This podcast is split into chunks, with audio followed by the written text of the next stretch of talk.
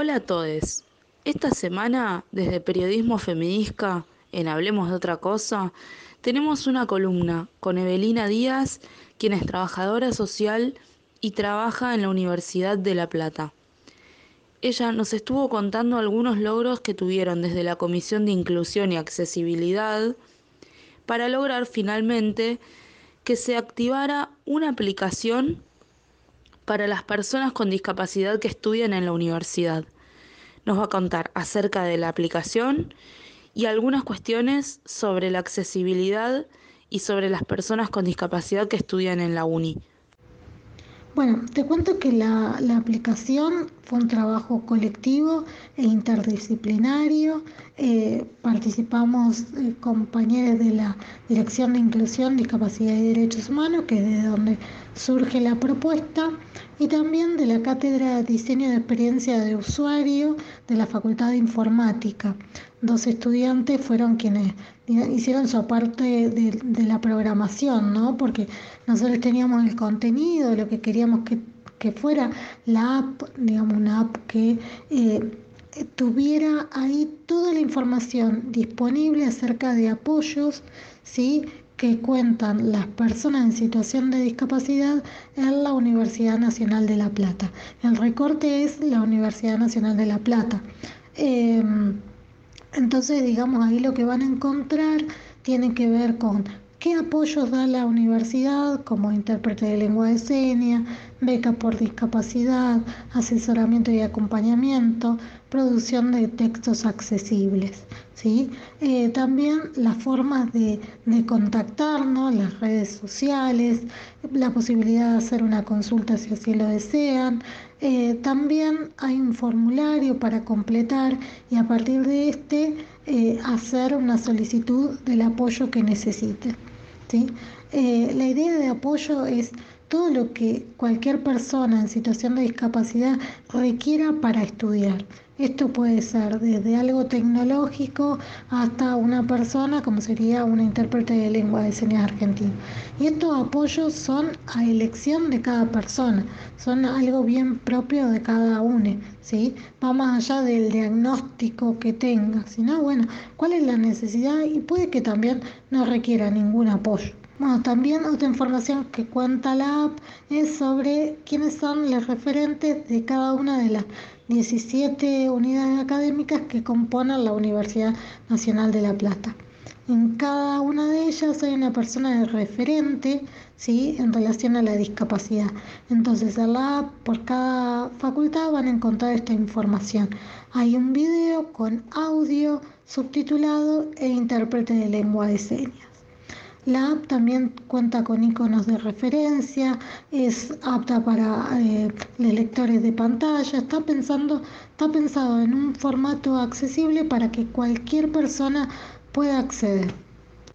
Pasaba la palabra de Evelina Díaz, activista feminista de la Universidad de La Plata.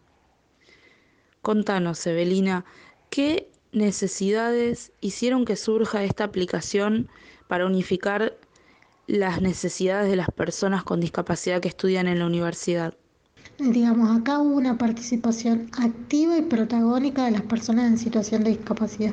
El grupo de estudiantes por la inclusión y la accesibilidad participaron de forma activa en todo el recorrido de la app eh, pudiendo testear si era accesible, a qué zonas podían acceder, a cuáles no. ¿sí? Eh, para todo esto contaron con con esto, con este aporte que fue sustancial para ver, digamos, que la, la app sea realmente algo que sirva, ¿sí? no sea un como si. Y esto también es el modelo de política que nosotros queremos, algo que sea con las personas en situación de discapacidad y no solamente para.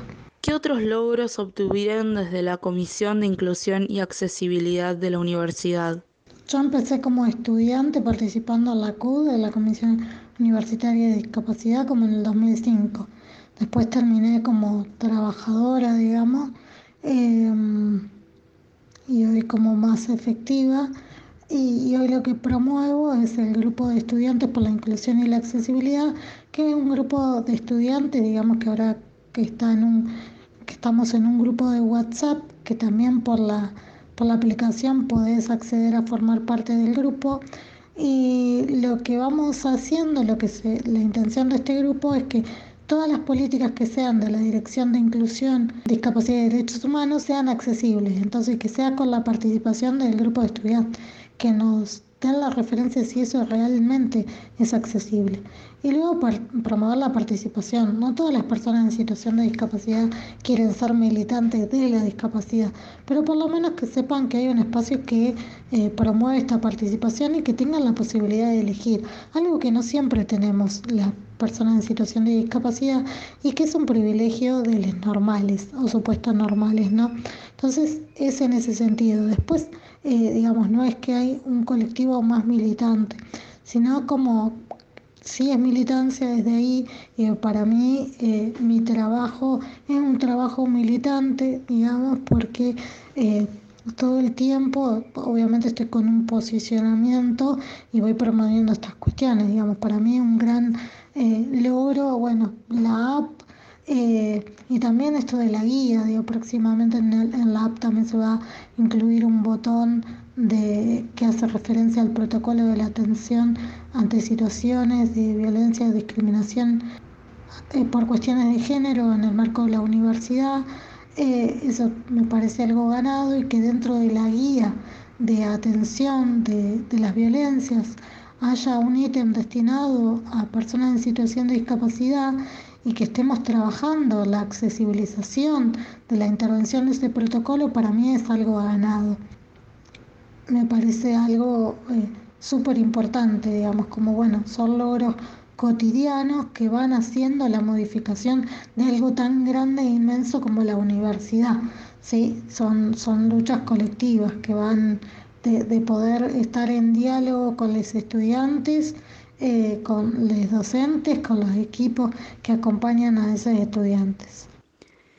¿Existen estadísticas que se manejen a través de la universidad sobre estudiantes con discapacidad?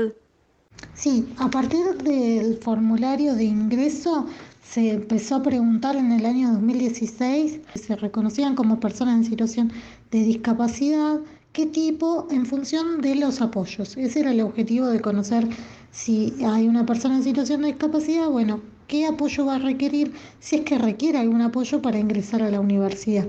Por ejemplo, em, este año ingresaron supuestamente 1.664 eh, estudiantes en situación de discapacidad de 32.161 que son los que ingresaron a la Universidad Nacional de La Plata, es decir, el 5,2% son personas en situación de discapacidad.